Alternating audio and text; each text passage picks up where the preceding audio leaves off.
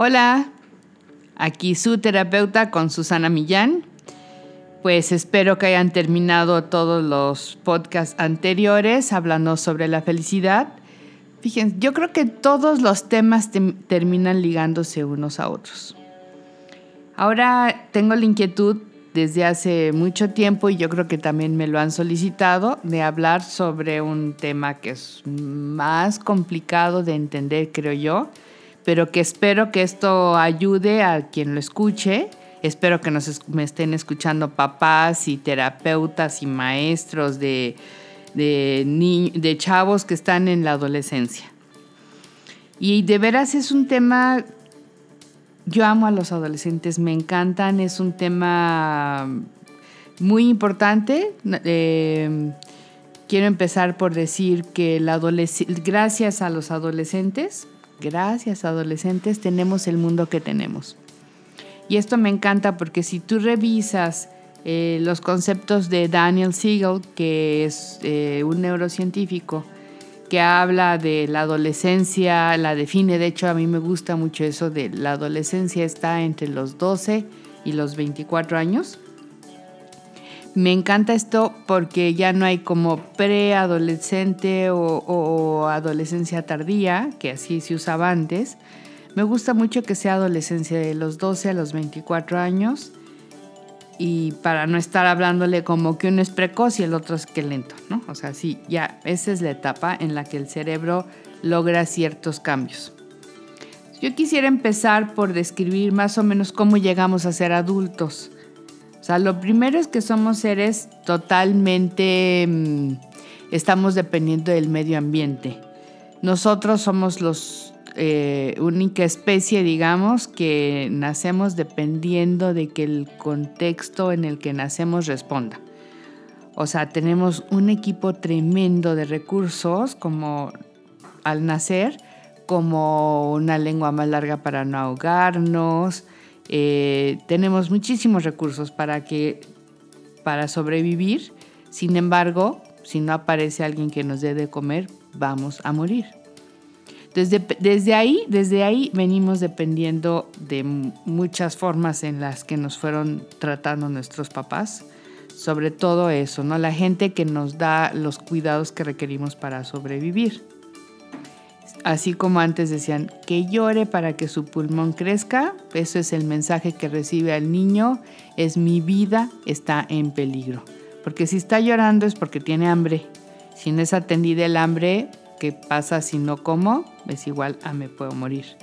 Entonces ahora hay que ir cambiando esto desde la base, ¿no? O sea, van, eh, vas atendiendo las necesidades porque ese es tu trabajo, el que, el que cuida al niño es quien va proporcionando este nivel de seguridad. Sí va a explicar un rollo muy grande sobre el cómo nos desarrollamos como seres humanos, cómo nos formamos, cómo terminamos siendo lo que somos. Y sí lo voy a hacer, pero ahorita quisiera hacerlo el próximo episodio, pero en el día de hoy quiero enfocarme a definir qué es la adolescencia. Entonces es esta etapa entre los 12 y los 24 años, es una etapa de transición dejas de ser niño para formarte como adulto. Es la etapa en la que se quieren definir a sí mismos. Y aquí hay varios elementos bien interesantes. Seguimos funcionando como, como en la época de las cavernas. ¿Cómo es esto? Me voy a salir a cazar. Para salirme a cazar necesito de mis iguales. Tú no te vas a ir a cazar al mundo con a cazar a, la jungla, pues con los viejitos, así te vas a casar con tus iguales, con la gente de tu edad. Y entonces, pues es cuando, si lo vamos, lo vamos relacionando cómo funciona ahora, pues lo, y como siempre ha pasado en la vida, lo más importante es tu grupo de pertenencia, es estar con personas de tu edad. Ahora la pertenencia es la marca de la ropa, el peinado, y ese tipo de cosas que los chavos es con lo que se identifican. Eh, luego para irme a cazar em, dinosaurios, no, no, se cazaban los dinosaurios, para irme a cazar algún animal, lo digo de broma, Para irme a cazar algún animal, pues yo necesitaba tener mi equipo de amigos con un cierto nivel de especialización. No podían ir todos corriendo o todos así, ¿verdad? Entonces buscamos la relación con nuestros amigos, pero buscamos tener cierto punto de especialización en algo, ¿no? Este, el cerebro hace esto, o sea, de hecho es una etapa en la que hay una cosa que se llama poda de neuronas y lo, lo que no lo usa, de plano lo corta para que el cerebro logre la especialización. Para poderme salir a cazar esos grandes dientes largos, necesito minimizar el riesgo. Entonces, no sé si han oído algún adolescente que diga, no pasa nada, no pasa nada.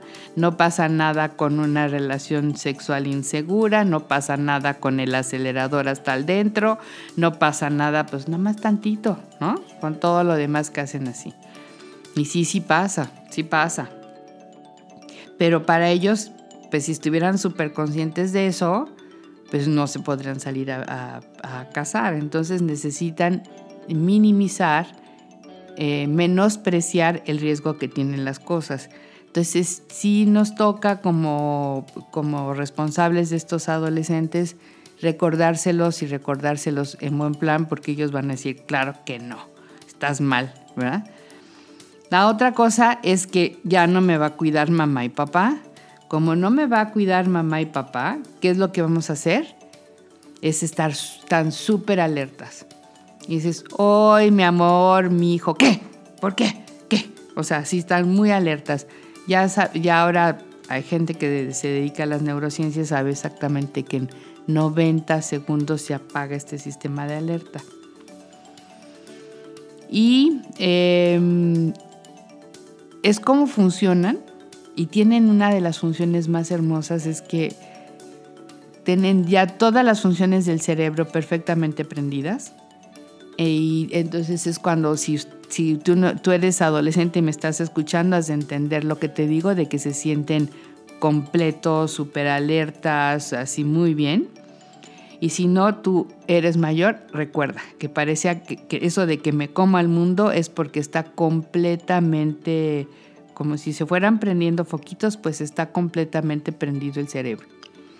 Entonces, además, tenemos, tiene una ventaja que son muy creativos, el cerebro busca la novedad, es parte de sus funciones en ese momento.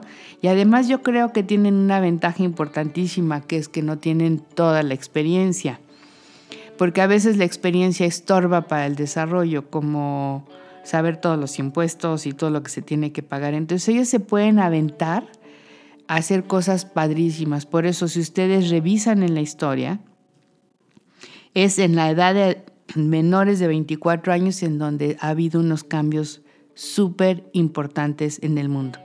O sea, los busquen, o sea, los creadores de ahora de la época moderna, ¿no? De Facebook, de, Apple, de, de, las vacunas. Búsquenle, de lo que le busquen van a ver que era un chavo en etapa de universidad o antes.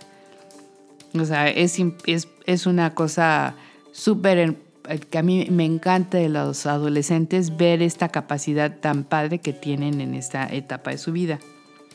Y pues bueno, hay muchísimos riesgos en esa etapa porque están con estas cualidades que les estoy diciendo de, me importa muchísimo mi grupo de pertenencia, este, me importa muchísimo eh, tener especialización en mi actitud, en mis actividades, eh, pues se vuelve una etapa, no, no mido el riesgo, también por eso los papás están como muy preocupados o los que cuidan o los que están enfrente en de ellos en un salón, porque ellos son un poquito, o sea, son muy aventados a hacer cosas, pero esto es una ventaja si sabemos orientarlo.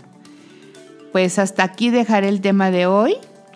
Nos vemos eh, hasta la próxima.